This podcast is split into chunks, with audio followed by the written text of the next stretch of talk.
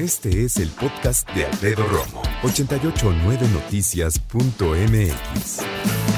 Fíjate que hemos atravesado ya un año de pandemia para muchas personas. Yo apenas lo voy a cumplir, digamos, de manera formal en abril, pero sí, ya es prácticamente un año. Ha sido un año bien difícil, simplemente por el hecho de que hay personas que seguimos en confinamiento por supuesto, como tú, hay veces que me aburro, hay veces que me muero de ganas de salir, etcétera. Pero también, por lo menos desde mi trinchera, quisiera decir que me siento de los más afortunados y bendecidos o benditos, porque afortunadamente en primera tengo a mi familia bien, en segunda tengo mi trabajo, en tercera tengo la tecnología para poder hacerlo a distancia y creo que también lo más importante es que tengo la confianza de mis jefes, mis coordinadores en grupo ASIR y mis compañeros, por supuesto, para llevar a cabo esta tarea.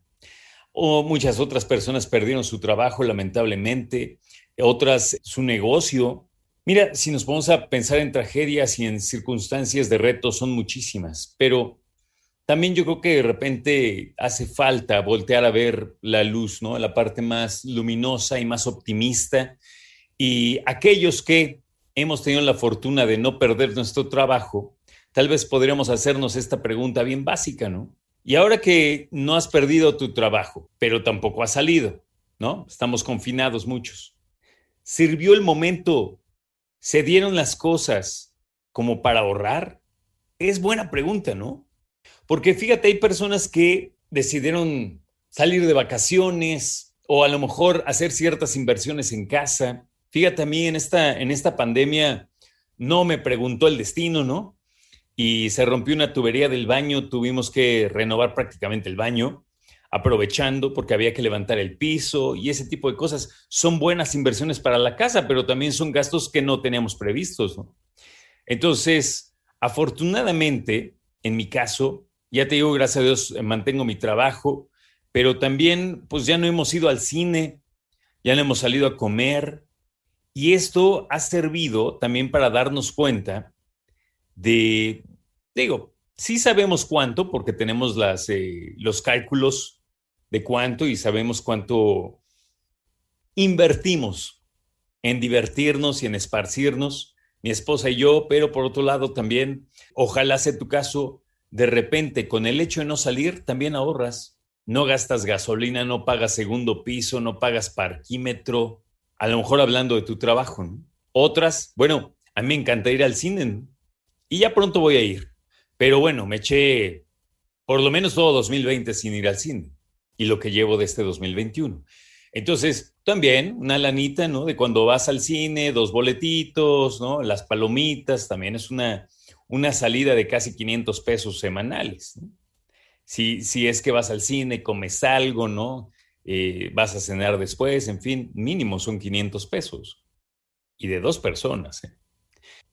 Creo, ya te digo, que si nos vemos, eh, pues sí, la palabra es optimistas, y nos damos cuenta que de algo ha servido también el confinamiento, pues mira, obviamente se lamenta si tomamos en cuenta que hay muchas personas que tienen negocio y que lo que más quisieran ahorita en la vida es recibir clientes. Yo lo entiendo, y apoyo cada que puedo, ¿no? Sobre todo el comercio local. Pero también decir que para muchas familias esto les ha venido bien porque se han dado cuenta que ahorita que no han gastado en algunas cosas en específico, les ha servido para poder ahorrar tantito y ya con eso a lo mejor incluso apoyarse para liquidar algunas cuentas. Déjame decirte por otro lado que encontré aquí algo para compartir contigo y lo puedes encontrar en la página de Forbes, forbes.com.mx. Dice, ¿cómo protegemos nuestro bolsillo y ahorramos en tiempo de pandemia? Porque no es tan fácil. Administrar es el primer punto. Hay que saber bien, bien, bien a dónde se va nuestro dinero. Hay algo que me gustaría mencionarte, solo como ejemplo, así como te digo que hay personas que ahorran ahorita que no salen tanto, etcétera, también vienen de repente algunos gastos inesperados como por ejemplo, yo no pensé que iba a terminar gastando en cubrebocas, que está bien, que tengo que, y que bueno, depende el momento, no es tan caro como tal, ahorita ya está un poquito más accesibles, pero ¿qué tal buscar cubrebocas por ahí de mayo, junio? No, hombre, estuvo terrible, difícil. Y otra cosa importante es cuánto costaban los mugres cubrebocas, ¿verdad? porque no costaban lo que cuestan ahorita. Oferta y demanda. Y llegó un momento en que, eh, obviamente, como no había por ningún lado, no, hombre, un solo cubrebocas te lleva a costar 100 pesos, una barbaridad.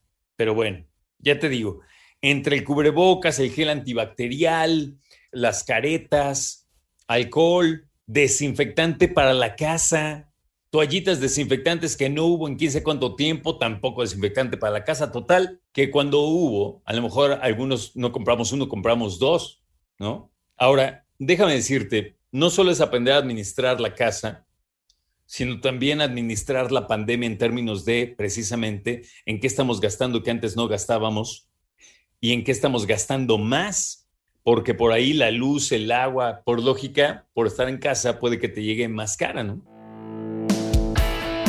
Escucha a Alfredo Romo donde quieras. Cuando quieras. El podcast de Alfredo Romo en 889noticias.mx.